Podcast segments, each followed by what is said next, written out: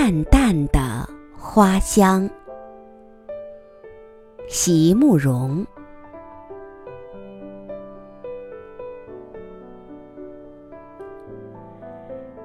那天，当我们四个人在那条山道停下来的时候，原来只是想就近观察那一群黑色的飞鸟的。没想到下了车以后，却发现在这高高的清凉山上，竟然盛开着野生的百合花。山很高很清凉，是黄昏的时刻。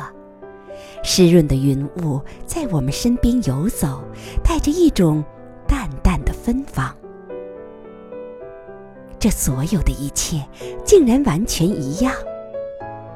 虽然那么多年已经过去了，为什么连我心里的感觉竟然也完全一样？我迫不及待地想告诉同行的朋友。这眼前的一切和我十八岁那年的一个黄昏，有着多少相似之处？一样的灰绿色的暮霭，一样湿润和清凉的云雾，一样的满身盛开的百合花。谁说时光不能重回？谁说世间充满着变幻的事物？谁说我不能与错过的美丽重新相遇？我几乎有点语无伦次了。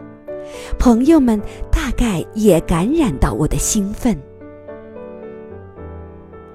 晨开始攀下山崖，在深草丛里为我一朵一朵的采起来。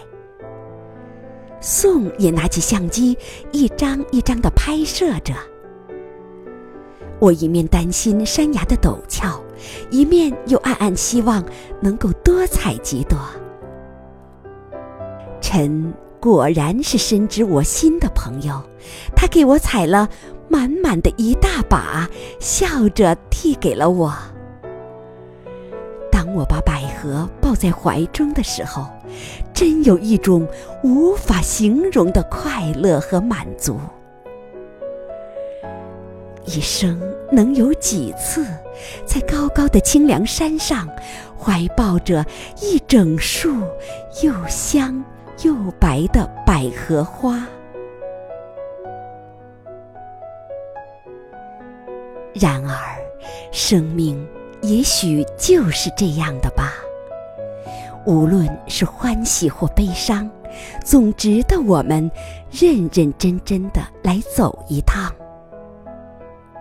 我想，生命应该是这样了，这一切都要感激我的朋友们。所以，你说我爱的是花吗？我爱的其实是伴着花香而来的珍惜与感激的心情。我实在。爱极了这个世界，一直想不透的是，为什么这个世界对我是特别仁慈？为什么我的朋友对我特别偏袒与纵容？在我往前走的路上，为什么总是充满着一种淡淡的花香？有时恍惚，有时清晰，却总是那样久久不肯离去。我有着这么多这么好的朋友，陪我一起走这一条路。你说，我怎么能不希望这一段路途可以更长、更久一点呢？也就是因为这样，我竟然开始忧虑和害怕起来。在我的幸福与喜悦里，总无法不渗进一些淡淡悲伤，就像那随风袭来的若有若无的花香一样。